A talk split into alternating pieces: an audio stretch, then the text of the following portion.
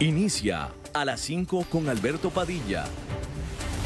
Un programa diseñado con el objetivo de llevarte diariamente un tema de actualidad, acompañado siempre de reconocidos editorialistas, de lunes a viernes a las 5 de la tarde por CRC 89.1 Radio. A las 5 con Alberto Padilla. Hola, ¿qué tal? Saludos, bienvenidos a esta emisión de A las 5 con su servidor Alberto Padilla. Muchísimas gracias por estarnos acompañando en cualquiera de las plataformas en las que estamos disponibles. En vivo a través de 89.1 FM, CRC, desde San José, Costa Rica, que también se repite a las 10 de la noche. Este mismo programa todos los días salimos en vivo a esta hora, se repite a las 10 de la noche por 89.1 FM. También disponibles a través de Facebook Live. Un saludo a la cámara y ahí se queda grabada la transmisión tanto en la página de este programa como en la página de Facebook de CRC 89.1 y también a través de podcast en las diferentes plataformas, Spotify, Apple Podcast, etcétera, etcétera. Muchísimas gracias. A cargo de los controles, Angelo Sánchez y la eh, que manda aquí la producción general a cargo de Lisbeth Ulet.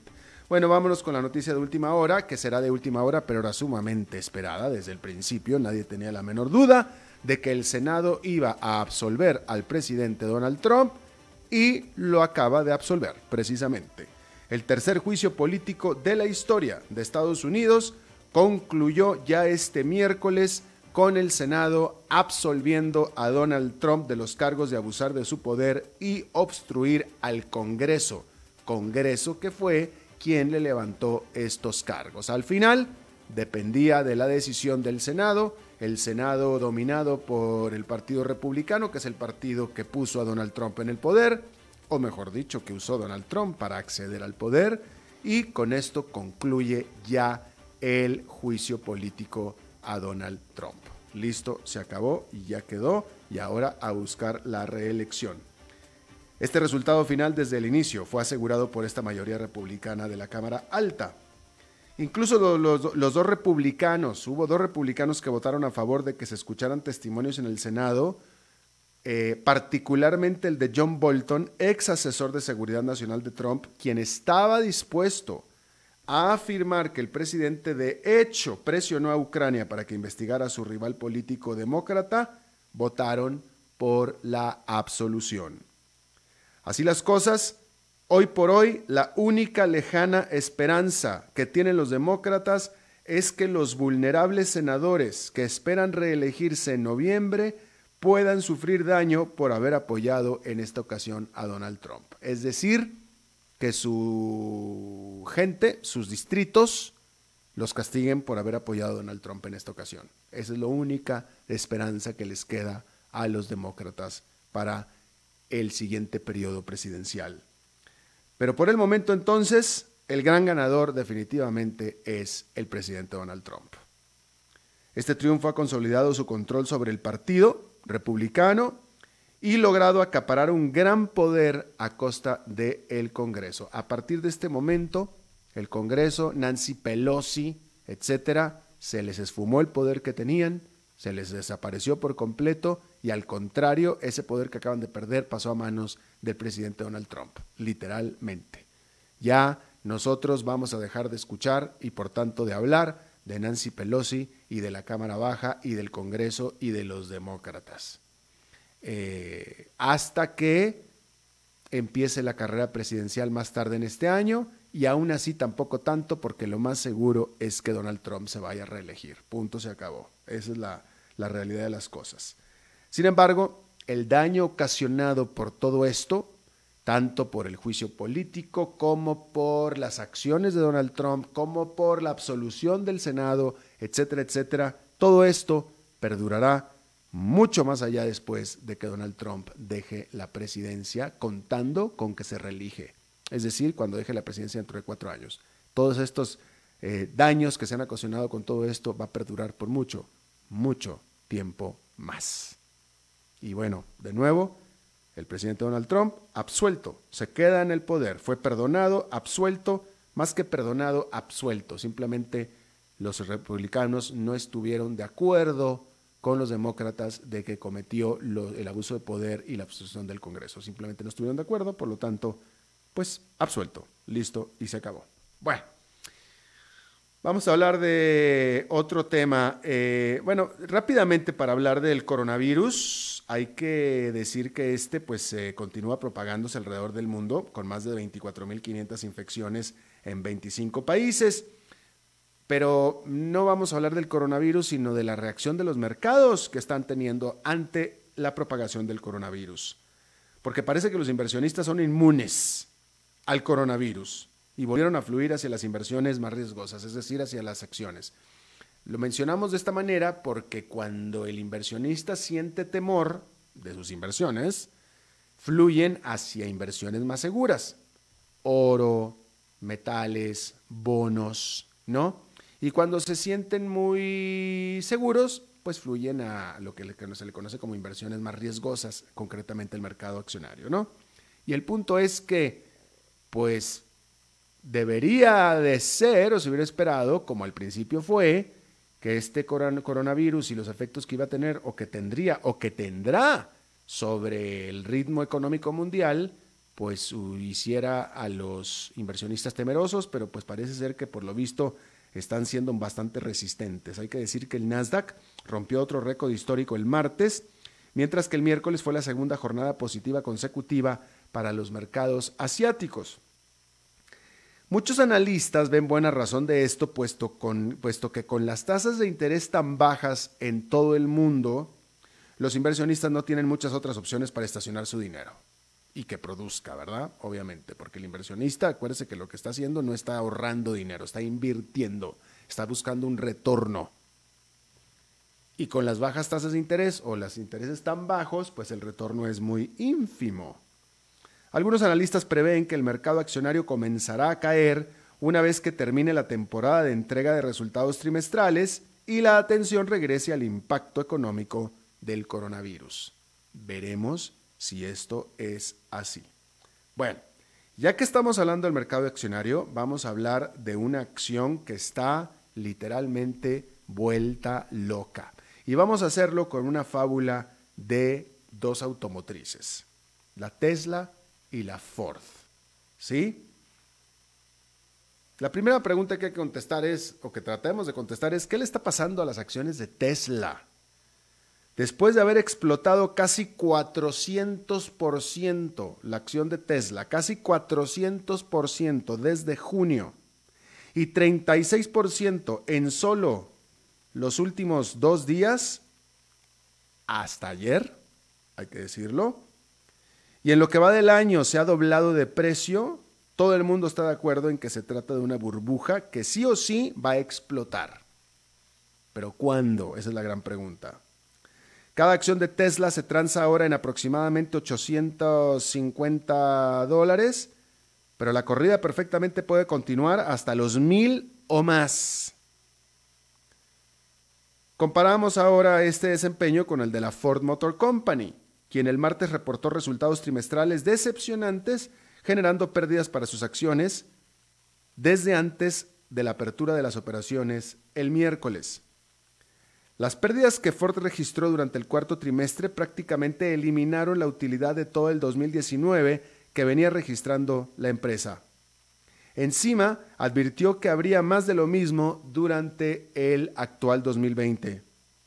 Y es que la Ford está en medio de una carísima reestructuración de 11 mil millones de dólares, mientras que navega por el turbulento ambiente global para toda la industria automotriz en general. Mientras, que los inversionistas de Tesla están de lo más entusiasmados desde que la empresa reportó su primera utilidad de la historia la semana pasada, adelantando un brillante futuro, especialmente desde que inauguró su nueva planta armadora en Shanghái. Ayudó también las señales positivas que dio la japonesa Panasonic, quien es la proveedora de las baterías a Tesla. Sin embargo, el rally de sus acciones seguramente tiene un alto componente por parte de vendedores en corto, es decir, los famosos short sellers que están buscando reducir sus pérdidas. Pero aquí está un golpe de realidad y esta es los hechos como son. Y es que Ford Motor Company vendió durante el 2019 5.400.000 vehículos y tiene una capitalización de mercado de 36.400 millones de dólares. Mientras que Tesla vendió en el 2019 menos de 370 mil vehículos contra los 5.400.000 de Ford, pero tiene una capitalización de mercado de 159.900 millones de dólares. Así es que algo está mal, y muy mal. De tal manera que entonces queda más que claro que la acción de Tesla está inflándose solo de puro vapor, el cual eventualmente se evaporará pero es imposible saber exactamente cuándo. Puede que siga subiendo aún más, o puede que explote mañana mismo, o hoy mismo. Los que deben de estarse golpeando la cabeza en la pared fueron los que vendieron sus acciones de Tesla antes de fin de año, como es el caso del Fondo de Inversión Pública de Arabia Saudita, que vendió todas sus acciones de Tesla durante el último trimestre del año pasado, por supuesto. Bien, ¿qué pasó con la acción de Tesla este miércoles? Bueno, pues este miércoles se desplomó 17%. ¿Ok? Y así es que eh, no, no, podemos decir que la acción de Tesla ya, eh, eh, que la burbuja ya explotó, no podemos decir eso de ninguna manera, pero lo que sí podemos decir de mínimo es que hay una volatilidad brutal. Digo, de mínimo, ¿no? Si no es que tal vez ya explotó la burbuja, pero de mínimo una volatilidad total. Eh, este miércoles cayeron 17,18% y en este momento los futuros de la acción de Tesla dicen que va a subir o está subiendo, está subiendo 0,21%. O sea, es decir, hasta ahorita el futuro dice que mañana la acción de Tesla vuelve a subir, moderadamente por lo pronto. ¿no? Pero aún con este ajuste macro de 17% no alcanza para nada a ajustar o a quitar la presión de todo el vapor que trae dentro. Digo, definitivamente. Yo le voy a decir y a pedir a usted, por favor, que no se le ocurra meterse a comprar acciones de Tesla. No se le ocurra. No es un momento ahorita. No, no lo haga. No lo haga. Digo, si tiene usted el, si tiene usted el dinero y el estómago, pues bueno, Dios que lo ayude, pero eh, realmente en este momento no, no, no, no, no recomendaría en lo más mínimo meterse para nada a esas aguas movedizas de las acciones de Tesla en estos momentos. Hablando todavía más de acciones, hay que hablar de Snapchat, de esta aplicación cuyos usuarios están de los más felices. Sin embargo, los inversionistas no, o no tanto. Esta red social de Snapchat ha venido aumentando usuarios consistentemente y agrandando su negocio en medio de un muy competitivo mercado. Pero eso no parece suficiente para animar a sus inversionistas. Las acciones de la empresa cayeron luego que reportó ingresos ligeramente menores a los esperados durante el cuarto trimestre del año. Solamente ligeramente, ¿eh? Los inversionistas han sido muy severos con esta empresa, que apenas recientemente pudo cotizar por encima de su precio de colocación en el mercado de 17 dólares. El martes la acción cerró casi en 19 dólares. Y es que el mercado de las redes sociales ya era bastante competitivo y se pone cada vez más, sobre todo con la entrada de TikTok, por lo que los inversionistas son muy sensibles a cualquier falla en sus expectativas. Bueno, vamos a hablar de la deuda de Argentina y hay que decir que se trata de una sede atípica, o se trató de una sede atípica, pero este miércoles el Papa Francisco fue el anfitrión de un seminario sobre inclusión, integración e innovación, el cual fue también el inicio de las negociaciones sobre la deuda de su país, Argentina. En la sede de la Academia Pontificia de las Ciencias Sociales del Vaticano, la director gerente del Fondo Monetario Internacional, Cristalina Georgieva, y el ministro de Hacienda de Argentina, Martín Guzmán, tuvieron su primera reunión desde que el nuevo gobierno del país entró al poder en diciembre. Guzmán afronta una recesión económica, una inflación del más de 50% y por supuesto una deuda récord con el Fondo Monetario Internacional. Ambas partes tienen que andar con mucho cuidado. La jefa del FMI subraya su deseo de atacar a la pobreza de Argentina que es el lema principal del nuevo gobierno. Por su parte, Guzmán insiste en que su país quiere pagar la deuda de 44 mil millones de dólares con el fondo, pero necesita tiempo. Mientras que califica el crédito negociado por el gobierno anterior como una ruidosa falla. El premio Nobel de Economía Joseph Stiglitz, ex economista en jefe del Banco Mundial y mentor de Guzmán, estará o estuvo de mediador en este encuentro el propio Stiglitz había advertido recientemente a los acreedores de Argentina a que se preparen para un buen corte de cabello, dijo él, así lo dijo, un buen corte de cabello. Bueno, por cierto, eh, cambiando de tema y volviendo ligeramente otra vez al estado de las cosas con el eh, coronavirus, hay que decir que eh, en este momento o a partir de la jornada del miércoles, toda gente, toda persona que esté entrando a Hong Kong desde China será puesta en cuarentena por 14 días como parte de estos esfuerzos para limitar el esparcimiento del coronavirus de Wuhan, que ha matado ya al menos 490 personas. 10 pasajeros de un crucero que está atracado en Tokio también fueron eh, diagnosticados con coronavirus. Y como decíamos hace un momento, en todo el mundo más de 24.500 casos de coronavirus han sido confirmados. Disney, esta operadora de los famosos parques Disney, reportó que, bueno, la empresa Disney, ¿verdad? Que tiene parques y tiene de todo, ¿no? No, nada más son los parques, pero pues, pues conoció el nombre originalmente por los parques, pero Disney reportó que su nuevo servicio de eh, streaming, su nuevo servicio de descarga de películas,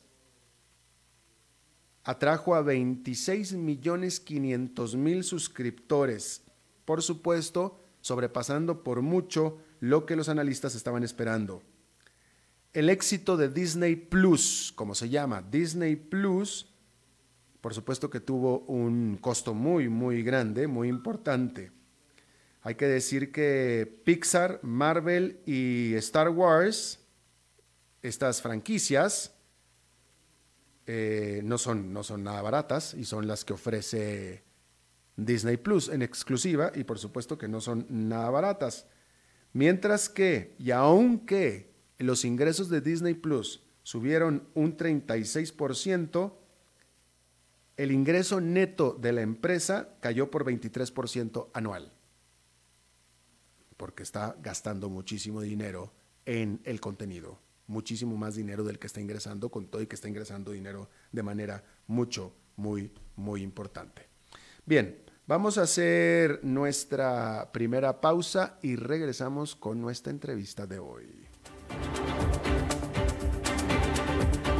A las 5 con Alberto Padilla, por CRC 89.1 Radio.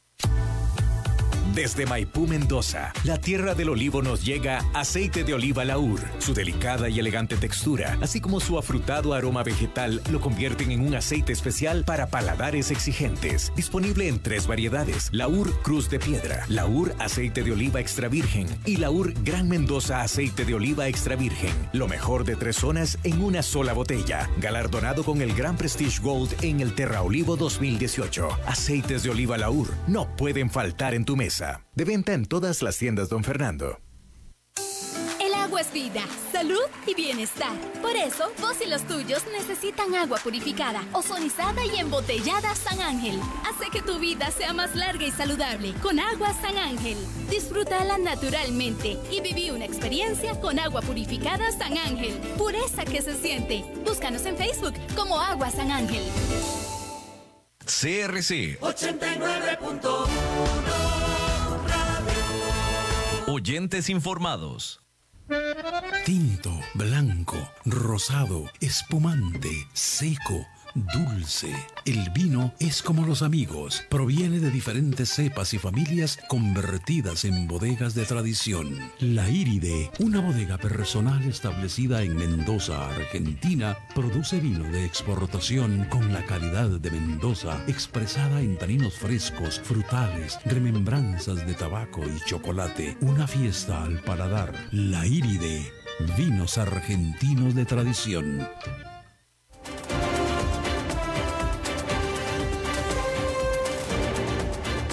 Seguimos escuchando a las 5 con Alberto Padilla. Bueno, muchísimas gracias por continuar eh, con nosotros. Em, como lo hemos establecido aquí en el programa durante incontables, innumerables veces, eh, la realidad de las cosas es que la economía doméstica de Costa Rica eh, ha estado, el, del 2019 estuvo en recesión, definitivamente. La economía del país no. El país como tal ha estado creciendo y de hecho ha estado creciendo a una buena ritmo en relación al resto de las economías de América Latina, en comparación con. Con respecto a propio Costa Rica, el país ha estado eh, creciendo mucho más bajo que lo normal, que la media normal de este país, ¿no? Pero ese es el país como, como, como un todo, ayudado muchísimo por el sector externo, es decir, el sector exportador y el sector turismo han estado muy, muy dinámicos, pero lo que es la economía doméstica, como usted seguramente sabe, que nos escucha aquí en Costa Rica, ha estado en recesión. Y la prueba está el alto desempleo, eh, eh, etcétera, ¿no? Entonces hay, hay, hay que separar las dos partes, ¿no? La parte que depende de la, de la economía doméstica ha estado en recesión durante todo el 2019, la parte que depende del sector externo no. De lo que depende mucho en el sector doméstico, pues es la construcción, ¿no? Y hay información de que en este 2020 los desarrolladores están estimando que las perspectivas no serán tan malas como, como fue en el 2019. Hay un poco más de optimismo y no nada más también, no nada más en la construcción, sino en general en la economía doméstica. Pero vamos a hablar de la construcción. Está conmigo Melisandro Quiroz, socio director de eh, República Consulting, eh, esta empresa dedicada o experta en el tema de bienes raíces. Y bueno, Melisandro, la segunda vez que nos eh, visitas para hablar de estos, estos, asuntos. ¿Cómo estás? Bien, muy agradecido, don Alberto, nuevamente por traerme aquí al programa y quedo a tu disposición para compartir un poco cómo anda el sector. Muchas gracias. Lo dije bien, el 2019 fue un año muy difícil, yo creo que eso es eh, consenso de, para todos. Eh, ¿Qué tan difícil fue? Uno y dos, ¿cómo pinta el 2020? Ok, comencemos en orden. Efectivamente fue un año duro, pero hay que reconocer que no fue tan, tan complicado como se inicialmente se prevía. El sector cerró, el sector de construcción en un menos 11%. Y sin embargo, tengo que decirte eh, una caída, una contracción del menos 11. Con respecto al 2018. Con respecto al 2019, ah, eh, perdón, 2018, correcto, 2019 con respecto al 2018. Una caída importante. Claro, pero relativamente fue mejor de lo esperado porque cuando los números se veían a, fechas de marzo del año anterior, te digo que el pronóstico era de un menos 17%, mm. muy similar a la caída del 2017. Hubo una recuperación en los últimos meses, muy parecida a la recuperación que la economía está arrastrando. Eh, ahí hubo sobre todo efectos mucho en el sector de vivienda, se implementó un plan por parte del gobierno de en clase media de vivienda y eso empezó a tener algunos efectos positivos. Pero para ir en orden, hay que tener claro que este menos 11 a nivel de sus sectores, del sector inmobiliario, no fue exactamente homogéneo, que es lo que hay que decir. Y, aquí sí creo que vos hiciste una muy buena introducción de los efectos por mercado interno y mercado externo. Eh, sectores que cayeron, la construcción más de un 20%, perdón, la construcción de vivienda más de un 20%, igual que comercio. Ahí sí hubo una contracción relativamente fuerte. En la construcción de vivienda, y de locales comerciales. De locales comerciales. ¿Qué hay ahí de por medio en este efecto? Lo que explicabas vos de la caída en la parte de la economía doméstica. En el caso de vivienda, mucho el tema de la incertidumbre, el desempleo, no estimuló un crecimiento eh, más fuerte del sector de vivienda. Y en el comercio, mucho el consumo, al gasto y consumo eh, bajó y eso de alguna medida ha tenido expectativa negativa en ese crecimiento. Tú estás hablando de construcción. Sí, en construcción. Y, y, cuando hablas de comercio, estás hablando de centros comerciales. Placitas pequeñas, ahí hay que tener cuidado, porque incluso si vos te vas a la parte micro del sector de comercial, te vas a dar cuenta que lo que uno podría pensar que sí se cayó relativamente fuerte, fueron esas obras, las obras grandes del sector comercial. Todavía se sigue moviendo esas pequeñas plazas comerciales, lo que llamamos los neighborhood centers, los, los, los placitas de pueblo, se siguen moviendo. Pero esos proyectos que antes teníamos, que eran ya un poquito más grandes, tipo mall, tipo plazas de más de 10 mil metros cuadrados, sí se detuvieron. Ahí sí hay un efecto. Ahora, ¿Qué fue realmente positivo todavía en el 2019, que sí se, mejor, se, se movió relativamente bueno, Alberto? El sector de oficinas y el sector logístico de industria eh, de naves logísticas. ¿Qué lo movió? poco lo que vos decías, el sector de la inversión extranjera directa, a la parte de esas empresas transnacionales que vienen a operar a Costa Rica, demandaron tantos locales para naves industriales de logística como oficinas. Igualmente un sector que empieza a moverse bastante interesante, el sector de turismo, ah, el sector de construcción hotelero relacionado con el turismo se movió relativamente bien. hay que decir que las caídas se dieron, pero fueron mucho menores que en construcción de vivienda y en comercial. De todos modos hubo caída. Tuvo caída, eh, pero menores, efectos de 8 o 10%. Y estrictamente relacionado con el sector externo. Sí, en ese caso ahí obviamente eh, pasa un poco también la factura de la situación de incertidumbre internacional, pero aún así, como lo estás viendo, no fue tan crítico como sucedió en vivienda y en comercial, que sí hay un peso mucho en la economía interna. Hablaste, ah, cuando te estuviste hablando sobre la vivienda, hablaste de un programa que estableció el gobierno. ¿Qué programa es este? Sí, e, esto fue parte de las medidas que creo que de forma muy acertada el Ministerio de Vivienda, muy encabezado por la señora, la ministra, doña Irene Cañas, creo que en esto hizo un muy buen enfoque la situación que es que mucha de la problemática de vivienda, Alberto, es el tema de cómo accesar la vivienda pagando la prima. Acordemos que el modelo de vivienda tradicional es usted paga la prima y el banco te financia obviamente el resto del valor de la casa a las familias les cuesta pagar la prima. Ah, la, prima es lo que en otros países se conocía como el enganche. El enganche, exactamente, que, pasa, que generalmente ando en cerca de un 10, 15 y hasta 20%. Eso le estaba costando. A, la, eh, gente. a, la, gente. y sobre todo a la clase media baja, Alberto, hay que ser muy claros. eso es un efecto muy pesado para la clase media baja. Entonces, el, el Ministerio de Vivienda tomó una decisión que uno de los vehículos que se usa aquí en Costa Rica para promocionar la vivienda de clase media-baja es el bono a la vivienda. El bono a la vivienda es un mecanismo, es un, es un monto de dinero que se da a las familias para compensar la cuota que había que pagar por una vivienda. Lo que se decidió es que ese aporte, que generalmente se hacía en forma diferida, como saldo absoluto, se permitió que se aplicara como un pago al enganche. Entonces, eso liberó la presión de las familias por tener que pagar el enganche y solo quedó la parte de crédito.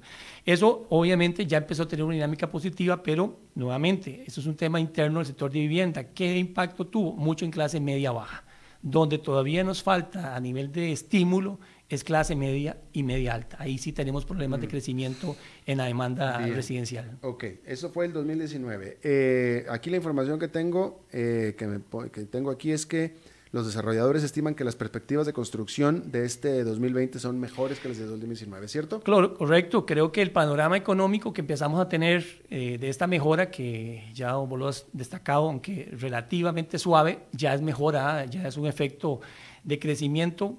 Eh, vamos a ver, creo que va a mejorar mucho las expectativas del público en el tema de vivienda. En el tema de comercio habría que ver también esa dinámica, qué tanto le llega. Y eh, a nivel internacional, de las cosas positivas, el tema internacional, tratado China-Estados Unidos y este ambiente ya más estable en el panorama internacional, probablemente nos va a permitir mejorar todavía más la atracción de inversión extranjera directa, que haría que este, esos sectores de oficinas y de naves logísticas tengan un crecimiento todavía mucho mejor que en el 2019. Ok, ¿y pero qué hay de la vivienda? Y sobre todo te voy a preguntar, fíjate, te voy a hacer una pregunta compuesta. ¿Qué hay del sector de la vivienda para el 2020?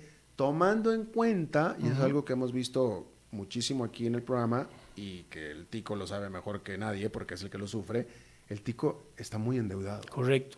Sí, eh, efectivamente, el, tema de vivienda hay que separarlo en lo que ya te acabo de comentar, en programas de clase media-baja, que ahí se está moviendo mucho por este programa que impulsó el Ministerio de Vivienda, pero sí tenemos un problema de que la velocidad de crecimiento de la vivienda, de venta de vivienda en la clase media alta es baja. Ahí sí tenemos un, problema de que todavía eh, no hay ese ambiente yo tengo que reconocer, y creo que eso a nivel del medio se está viendo con más claridad, los bancos han hecho un esfuerzo, Alberto, por bajar la tasa de interés de vivienda, casi para ponértelo en, en, referencia, 2019 a la fecha, y creo que va a seguir, ya llevamos cerca de un 1,5% de baja la tasa de interés de vivienda. Hoy estamos aproximadamente en un 8,5% en colones para vivienda, que es una tasa que no teníamos hace años, y me atrevo a pronosticar que va a bajar más, pero eh, el determinante de comprar una vivienda no solo pasa por la tasa de interés, es mucho la, sensación de estabilidad que usted como eh, comprador tenga de que usted va a tener un, salario, un trabajo con que pagar su vivienda, la, confianza.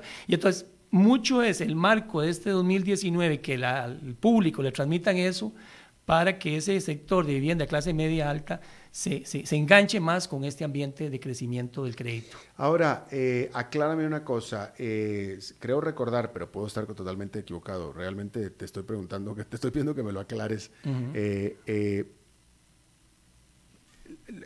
anteriormente, en los últimos años, la que venía rezagada era la vivienda eh, media baja baja. Más o menos. Eh, eso es lo que creo recordar en alguna entrevista. Y la de media alta alta venía bien. Muy fuerte. Y ahora, ahora entonces me pareciera, o no, no me pareciera, la pregunta es hasta qué punto, eh, en esta circunstancia que estabas comentando, lo que está haciendo la, la vivienda de media baja y baja es un catch-up. un cambio.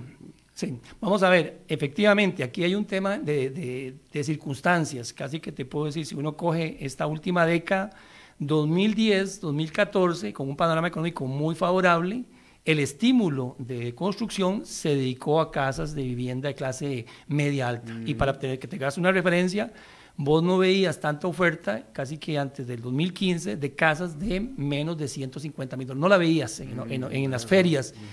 Eh, ¿Qué pasó? Eh, la circunstancia actualmente, precisamente que estamos viviendo de desaceleración, de desempleo, hacen que el sector constructivo ya tenga claro cuál es el panorama y los desarrolladores den vuelta precisamente al enfoque de la oferta de vivienda y ahora más bien, que eso es precisamente donde van esos programas de clase media, a tratar de ubicar soluciones, ahora sí, por debajo de 150 mil dólares y ya en el mercado, hace cosas que no veías hace unos ocho años, un nicho de venta de, construcción de 120 mil dólares e incluso viviendas de 80 mil dólares que te puedes decir que no era el fuerte del sector hace 10 años. Entonces, las circunstancias están obligando al sector a dar vuelta. Pero, eh, que, tiene su lado positivo, ¿no? Claro, claro. Ahí el problema, Alberto, del sector, a uno que es economista y financiero, no soy ingeniero, la problemática es el stock acumulado, ¿ah? porque tenés un problema de que venías construyendo esas casas de 150 mil, de 200 mil dólares, ahí están. que ahí están. Ah, entonces hay un, hay un, hay un ahí sí nos hay un queda. Exceso de inventario. Exacto, ahí tenemos un problema para este 2020 que es un problema a medias porque cuando usted como desarrollador tiene ese stock, tienes que ver cómo te deshaces de ese stock. Y aquí entonces una problemática es qué mecanismo va a buscar el sector. De alguna manera, ¿qué es lo que estamos viendo? Bajas de precios. ¿ah? Esto es la, solución típica de un mercado entre oferta y demanda. Y, bueno, hay que esperar que ese sector precisamente eh, baje un poco ese, inventario. Pero lo cierto es que lo que está llegando al mercado ahora sí, de vivienda nueva, sí está enfocado más a clase media baja, que antes no existía. ¿Qué tanto tienen en la panza metidos en la barriga los bancos de bienes raíces? Eh, complicado, es una cartera que pesa en los bancos. Para poner tal vez en referencia, la cartera de vivienda en Costa Rica de préstamos de vivienda representa aproximadamente el 28% de la cartera total de crédito. Las dos carteras más importantes en Costa Rica, 30% es consumo y un 28% es vivienda. Entonces, Está hablando de cartera de crédito. Cartera de crédito total el, en viviendas un 28%, entonces eh, sí, sí, sí, le pellizca. Y ahí estamos hablando de bancos, financieras, cooperativas. No, pero, eh, pero ¿qué, tanto, qué tantas, eh, porque bueno, tú, vas a ciertas sucursales y ahí están, ahí están ofreciendo ah, casas. Están te referís a un poco en, ya recibidas en dación de pago, lo que llamamos. Mira, e, es difícil, pero sí empieza a tener ya un peso que antes no teníamos. El ejemplo más claro, la mora en vivienda no pasaba hace casi cinco años, de un 1%, ya va por el 3%. Eh, aquí sí hay un problema que ya uno tendría que ver este año, qué tanto la situación económica hace que ese, ese efecto de crecimiento de la mora eh, no siga aumentando. Pero sí, sí le ha llegado a los bancos el efecto de morosidad de pago que ha llevado a absorber vivienda como, como compensación de garantía. Eh, hablando de otra arista de, del mercado de las bienes raíces, em, ¿Qué tan buena, eh, qué tan buena inversión, y te lo digo porque a mí no me queda claro cuando menos, qué tan buena inversión es invertir en bienes raíces, eh, eh, una vivienda, una casa en alquiler, etcétera, en el gran área metropolitana o en la costa. Vamos a ver, aquí hay temas interesantes. Eh, para una circunstancia como la actual de, de crisis, otra de oportunidades se está abriendo. ¿Cuál?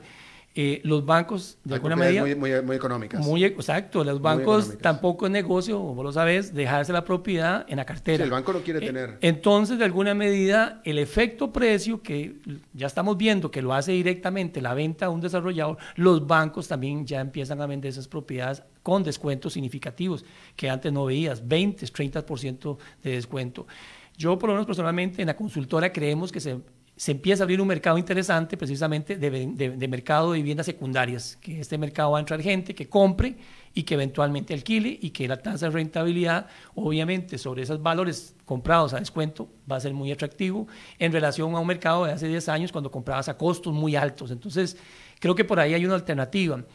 Sí tenemos un problema en Costa Rica que de hecho se está discutiendo muy seriamente, es que nuestra ley de arrendamientos, don Alberto, es una ley un poquito eh, vieja y que ahí nos causa problemas. Te voy a poner un ejemplo que no estamos viviendo en el sector.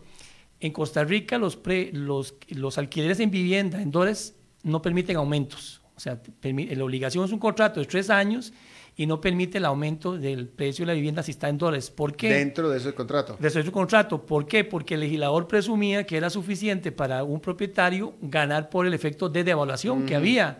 Pero es el de 2019 con una apreciación y usted dice, de no gané nada yo como propietario. Entonces, por ahí sí empieza algún tipo de que nos... E, e, esa expectativa de crecimiento de ese mercado secundario de viviendas tiene esa pega todavía, que la ley de arrendamiento... pero eso es ahorita, el dólar va a volver a subir. Sí, sí, claro. Va a volver a subir. Pero, pero en vivienda sí se está viendo ese tipo de mercado. Efectivamente, los bancos tienen que buscar y por ahí sí hay alternativas que el mercado de vivienda de alquiler, por lo menos nosotros presumimos en la consultora, que tiene que aparecer más fuertemente en este 2020. Mm. De hecho, ¿Qué está pasando también con algunas propiedades de esas eh, famosas torres que no se están vendiendo? Los propietarios están optando por, por alquilarla. Porque, eh, que tengamos claro, casi que un proyecto inmobiliario, un 70% es financiado con el banco. Y si usted no vende, el banco te dice todos los meses, págueme la cuota. Entonces, ¿qué es lo que está pasando mucho en el sector? Ya hay propietarios, eh, desarrolladores que están cogiendo estas casas que no se pueden vender y armando modelos de alquiler eh, en, ese nicho para pagarle parcialmente la, cuota de, crédito bancario al banco. Claro, claro. Eh, ya estamos bien. Bueno, ya se nos acabó el tiempo. Entonces, Melisandro Quiroz, socio director de República Consulting. Eh, muy interesantes eh, conceptos, te agradezco mucho el tiempo. No, Alberto, a vos y, esperando que este 2020 de verdad para el sector sea muy favorable, que es un poco la expectativa de todos los que estamos en este mercado. Ojalá, sí, por supuesto que sí. Bueno, muchísimas gracias. Vamos a hacer una pausa y regresamos con más.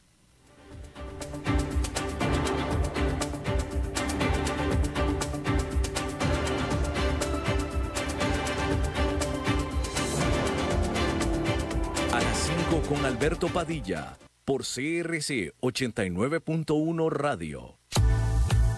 Desde Maipú, Mendoza, la tierra del olivo nos llega aceite de oliva Laur. Su delicada y elegante textura, así como su afrutado aroma vegetal, lo convierten en un aceite especial para paladares exigentes. Disponible en tres variedades: Laur Cruz de Piedra, Laur Aceite de Oliva Extra Virgen y Laur Gran Mendoza Aceite de Oliva Extra Virgen. Lo mejor de tres zonas en una sola botella. Galardonado con el Gran Prestige Gold en el Terra Olivo 2018. Aceites de oliva Laur no pueden faltar en tu mesa. De venta en todas las tiendas, don Fernando. El agua es vida, salud y bienestar. Por eso, vos y los tuyos necesitan agua purificada, ozonizada y embotellada San Ángel. Hace que tu vida sea más larga y saludable con agua San Ángel. Disfrútala naturalmente y viví una experiencia con agua purificada San Ángel. Pureza que se siente. Búscanos en Facebook como Agua San Ángel. CRC 89.1 Oyentes informados. Tinto, blanco, rosado, espumante, seco Dulce. El vino es como los amigos. Proviene de diferentes cepas y familias convertidas en bodegas de tradición. La Iride, una bodega personal establecida en Mendoza, Argentina, produce vino de exportación con la calidad de Mendoza, expresada en taninos frescos, frutales, remembranzas de tabaco y chocolate. Una fiesta al paladar. La Iride, vinos argentinos de tradición.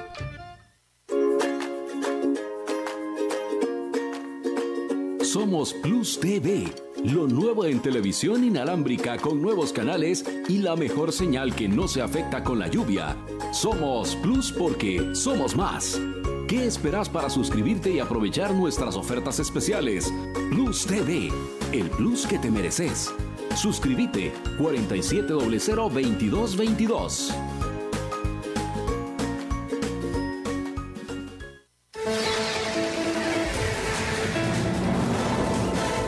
Infórmate de la actualidad del país y el mundo con nosotros. Todos los días, desde las 6 de la mañana, iniciamos con el noticiero matutino y luego seguimos con informativos de la hora hasta las 6 de la tarde.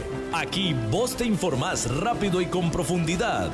Somos Noticias CRC 89.1 Radio.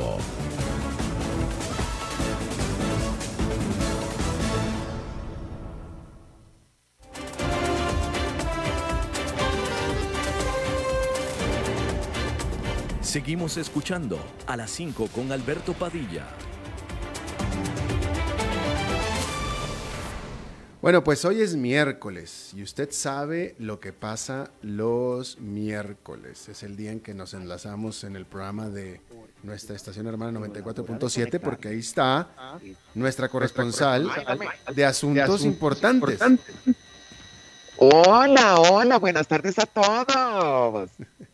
Buenas Maritza, ¿cómo estás? Menos, menos al ratón vaquero por sacar sus pistolas y tirar dos balazos. A él no por violento. A él no lo saludamos, está bien. Aquí no se le saluda a los violentos y al ratón vaquero entre ellos. ¿Cómo estás, Maritza? Mi amor hermosa, viva, glamurosa. Sí, pues como siempre. ¿Qué pregunta la mía, verdad? Tanesia, esa es Tanesia mi pregunta. Bueno, sí, pero no importa, mi amor, yo te la respondo. Cabecita, my cotton head favorite. Mi príncipe Alberto, mi, mi favorite piercing. Mi vida, how are you? I'm very fine. Thank you very much for asking. Ay, ay, a mí me encanta porque él me responde en inglés. Chiquillo, pues. Albertito, mi amor, este, ¿estás bien? Bastante bien, la verdad me siento muy bien. Marisa, ¿por qué preguntas? No, mi vida, yo... llegué, llegué corriendo, llegué entrando corriendo en estampida porque el tráfico estuvo terrible el día de hoy. Ay, bueno, mi vida, este, me, venías con presa, pero bueno. Este, y, y, con, y, con, prisa mira, también. Mi amor, fíjate vos, ¿no te has enterado el reto que existe ahora? Eh, en, en, redes sociales. ¿No te has enterado Ay. de lo viral que ha sido este reto? Vos sabés que la gente le da por modas y hacen unos retos a veces, a ver, más estúpido uno que el otro. ¿Lo has visto? Eh, ah, sí, como que el que se bañaban con una cubeta de agua fría y eso, ¿te refieres a eso? Sí, hay retos. Ajá. Este, y ahora, eh, por ejemplo, había uno de comer eh, canela en polvo, que la gente se ahogaba, una tontería. Ajá. Pues ahora hay uno, Alberto, que está en tendencia. Y vos sabés que lo que es tendencia, yo te lo cuento. Claro que sí. ¿Y cuál es la tendencia? Cuéntanos. Bueno, mi amor, la tendencia ahora, y como siempre insto, busquen, infórmense para que vean que it's true. La gente se está, está metiendo, en mi vida, los testículos Ay. en salsa de soya. Ay. Ay. Pero espera, espera, espera, pero espera, a ver, a ver, espera, espera, espera, espera. Yo no soy experto en retos ni en redes sociales, pero los retos que yo he visto, es- es- es- es- es- la gente se los toma en video en las redes sociales para, para, para comprobar que lo que asumieron el reto. Bueno, pues evidentemente sí lo están haciendo. ¿También? Sí, mi vida. Todo comenzó hace unas semanas cuando una usuaria, hay una red ahora que lo usan los chiquillos, los millennials, que se llama TikTok. ¿Has Sí. oído hablar de esa red Sí, social? sí, sí, China, es China. Fíjate vos que se, eh, este, se difundió un estudio eh, donde se afirma, esto sí es cierto, ¿verdad? Que se, eh, se hallaron células reproductivas, perdón, receptivas, ay, ¿en qué estoy pensando? receptivas del sentido del gusto. Es decir, las que tenemos en la lengua y con las que somos capaces pues de detectar sabores, honey.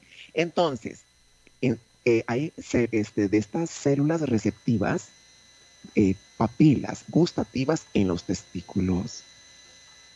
Ah, salió un informe científico. Entonces, con esta información, esta famosa TikToker retó a sus seguidores masculinos a probar si de alguna manera lo que el estudio salió era verdad y si tenían la capacidad con sus genitales, entre comillas, de saborear la comida. A ver, a ver, a ver, a ver. O sea, lo que tú estás diciendo que en teoría, supuestamente lo que se dice es que eh, los hombres tenemos papilas gustativas en el escroto. ¿Eso es lo que dijiste?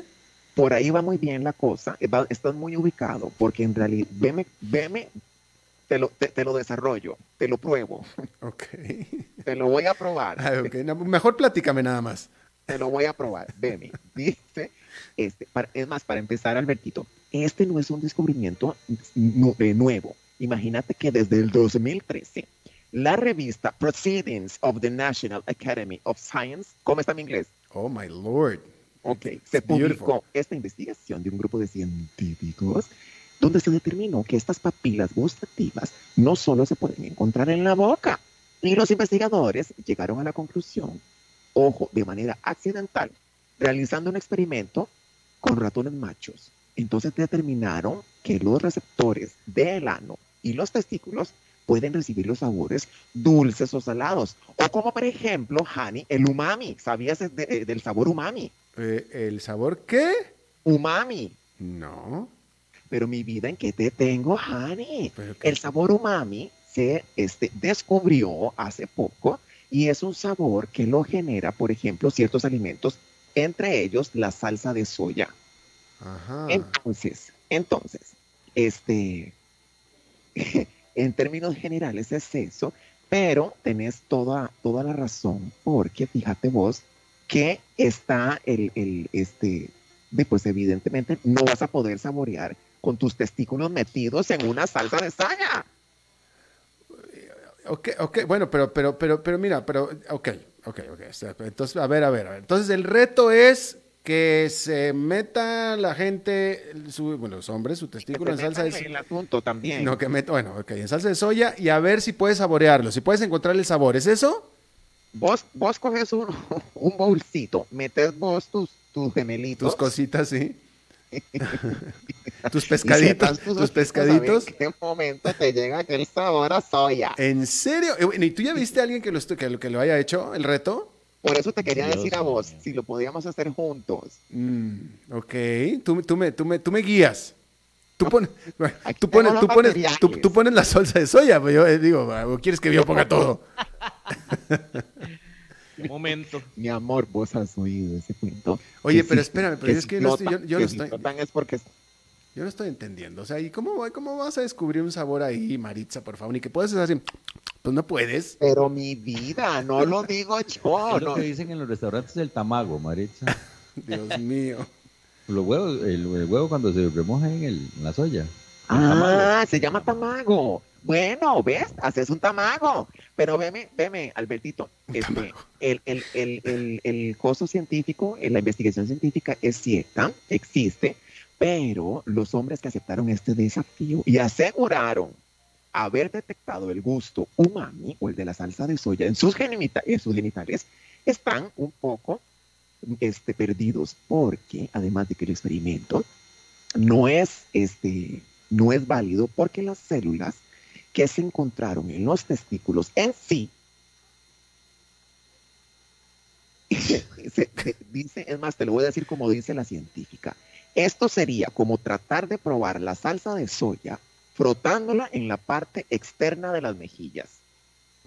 Porque ahí, ahí no vas a poder sentir el sabor, honey. Bueno, o sea que entonces, entonces no es cierto, entonces. Es que por eso, según este estudio que se demostró en ratones, este, se encontraron ciertas papilas, pero no, yo me imagino que no exactamente, este, directamente en los testículos. Y, y si es así, sería adentro, no, no en el escroto. Ah, ok, ok, bueno, ya, ya, bueno, pues, en fin, en fin. Total que a la hora, a la hora, bueno, pero el asunto es que se está haciendo viral, o sea, hay gente que lo está haciendo Sí, pero, pero mi amor. y lo ponen en cámara y, y- la, no nos atrás, y- la red social lo, lo, lo, lo, permite que lo suban y todo eso. Eso no sé, porque yo no sigo el TikTok. No sé es, esta red social qué tanta censura tendrá. Pues pero no sé, sí pero no me creo llama la atención, este Albertito, que a través de la historia, a través de, de, este, de, la de- los anales de la historia, se ha visto cómo ha tenido que ver los testículos con el hombre, cómo le dan esa importa. Los antiguos romanos juraban poniendo la mano sobre los testículos. Bueno, yo creo que todavía, ¿no? Bueno, no, no sé si todavía, pero vos sabés cuál ha sido el récord Guinness de los testículos más pesados. Ay. tiene un hombre, chiquillos, esto es cierto, que su escroto pesaba 59 kilos. Mi amor, ¿cómo jalas eso en carretero? Bueno, eh, yo creo que eh, sa- sale de sobra decir que el hombre era un nini, ¿no? En, mínimo era un nini. Un nini. Sí, ni, ni trabajaba, ni estudiaba, ni nada. Ah, no, sí. Este, eso sí, y vos sabes una cosa, Ay, que Dios. según, que según las estadísticas, es que yo estuve investigando sobre testicles. No, no, ya, ya vi, ya vi que estuviste estudiándole duro. Sí, a mí me gusta el tema porque, y hasta son bonitos, son bonitos, uno los ve y hasta ganas de, de hacerle cariño dan. Ay, bueno. Son lindos y a veces nos olvidamos de ellos, ¿no, chiquillas? Demasiada, no, demasiada información, Maritza, demasiada información. Mi amor, vos sabés que el testículo derecho suele ser más grande y estar más alto que el izquierdo. Y- El ojo, el 65% de los hombres, el derecho está más arriba y el izquierdo este, es más grande. y, ahora ya, y ahora ya estamos en clases de anatomía, Maritza. Pero mi vida conmigo aprendes de todo, bebé. Ya me di cuenta, ya me di cuenta. Además, estos temas, chiquillo, ¿por qué la gente les tiene miedo si es una parte del No, cuerpo? Hay que Total- amarla. Ay, yo totalmente de acuerdo. Pero Maritza, ya se nos acabó el tiempo, ya no podemos, ya no tenemos Ay, tiempo para que nos, digas. ya no tenemos tiempo para que nos sigas iluminando con estos temas tan profundos como los que nos estás dando en este momento. Yo sé que amaste este tema, este tema amaste, yo lo sé. pero Este te tema que- Te mando un beso, mi amor, que seas felices, chiquillas. Nunca se pongan celosas. Mejor se ponen tacones, salgan de fiesta y que se ponga celoso él. I love you, Alberto. Igualmente, Maritza, gracias por, por la clase de anatomía, te agradezco muchísimo, muchas gracias. Hacemos el reto vos y yo, comamos sushi. todo lo que descubrimos, mira, papilas gustativas, tamaños, este, todo. Oh, mi vida, todo. No, no, no, gracias, Maritza. I love you. Igualmente, Maritza. Ay, bueno, qué- eso es todo lo que tenemos por esta emisión de A las 5 con servidor Alberto Padilla. Muchísimas gracias por habernos eh, acompañado. Nos reencontramos, bueno, primero que nada, termine su día en buena nota o en tono y después de eso nos reencontramos mañana a las 5 de la tarde, o sea, en 23 horas. Que la pase muy bien. Este programa fue presentado por Bodegas y Viñedos La Iride, porque siempre tendremos con quién celebrar.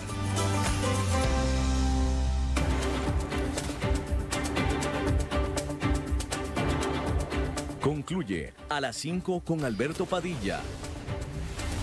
Un programa diseñado con el objetivo de llevarte diariamente un tema de actualidad, acompañado siempre de reconocidos editorialistas, de lunes a viernes a las 5 de la tarde por CRC 89.1 Radio, a las 5 con Alberto Padilla.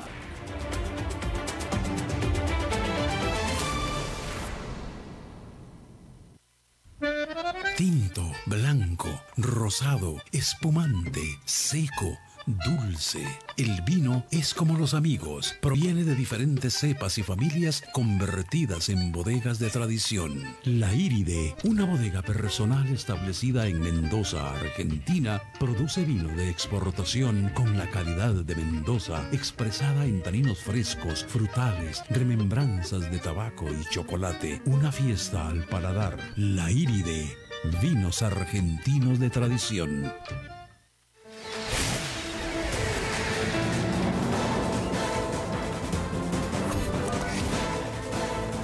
Inicia el resumen informativo en noticias CRC 89.1 Radio. Hola, ¿qué tal? Son las 17 horas con 59 minutos y estas son nuestros titulares. El turismo creció un 4,1% durante el 2019. El Ministerio de Educación invertirá más de 71 mil millones de colones en 250 centros educativos. Continúan los rumores falsos de coronavirus en el país. Enero reportó 49% menos de muertes respecto a diciembre. En el mundo, el Senado estadounidense absolvió a Donald Trump de los cargos durante el juicio político. En los deportes, Aprisa mantiene el liderato del torneo con triunfo ante Limón. Turismo. El sector turismo tuvo un repunte o un crecimiento del 4,1% durante el año pasado, es decir, un aumento de 122.341 llegadas internacionales a Costa Rica en comparación del 2018. Esto lo anunciaron diferentes autoridades del gobierno tras los datos presentados por la Dirección General de Migración y Extranjería. Por otra parte, el presidente Carlos Alvarado, junto con el ministro de Obras y Transportes, Rodolfo Méndez, y otros jerarcas, firmaron un decreto para crear el Consejo Nacional de Competitividad Turística. Esta entidad diseñará estrategias que permita potenciar las oportunidades y ventajas del país como destino turístico. Educación. Las autoridades del Ministerio de Educación anunciaron que invertirán más de 71 mil millones de colones en 250 centros educativos. Esto forma parte del Plan de Inversión 2020 que se enfoca en construir edificaciones, ampliar o remodelar las anteriores infraestructuras, así como realizar estudios preliminares y planos. La provincia de San José será la que recibirá la mayor inversión con 16 mil millones de colones, seguido de Punta Arenas y Alajuela con 12 mil millones de colones. Salud. En el país continúan los rumores falsos de coronavirus, a pesar de que el Ministerio de Salud, el ministro de Salud, Daniel Salas, ha hecho un llamado a la calma y ha confirmado que no existen casos sospechosos. Esta vez los rumores se presentaron en San Ramón por un par de fotografías en redes sociales que mostraban asegurados usando mascarillas, pero una vez más Salud desmintió que se tratara del coronavirus. El ministro de Salud, Daniel Salas, mencionó que en caso de reportarse circunstancias de coronavirus sospechoso, serán ellos mismos quienes lo den a conocer y los funcionarios que brinden información falsa o, privada serán sancionados. Nacionales. Enero reportó 49% menos de muertes respecto a diciembre. Además, esta es la cifra más baja en decesos en carretera de los últimos cinco meses, también la más baja para un mes de enero desde el 2013. Este enero registró 28 muertes en el sitio del accidente de carretera, según cifras de la Policía de Tránsito. Según las autoridades, la siguiente meta será mantener cifras similares o mejorarlas para el mes de febrero, que tendrá un día más por ser bisiesto. The longtime Cuban leader Fidel Castro has died.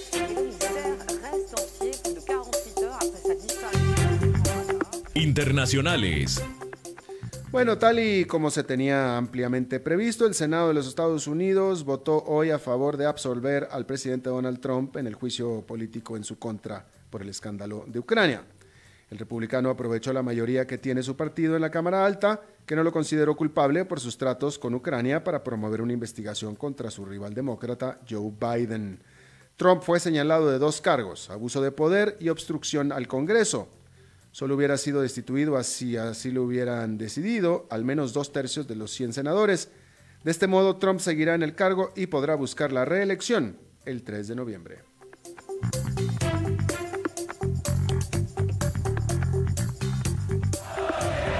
De los deportes en noticias CRC 89.1 Radio.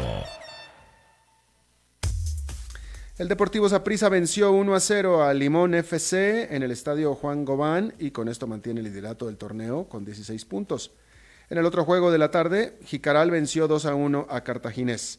A las 7 de la noche jugarán Santos ante San Carlos y a las 8 de la noche Herediano recibirá Universitarios y Pérez Celedona a Guadalupe en el cierre de la fecha 7.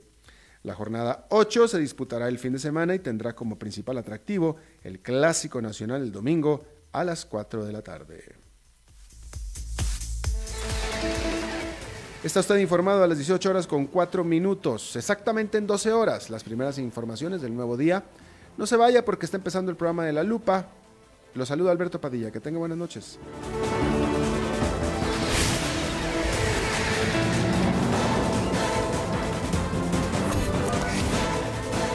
Este fue el resumen informativo de Noticias CRC 89.1 Radio.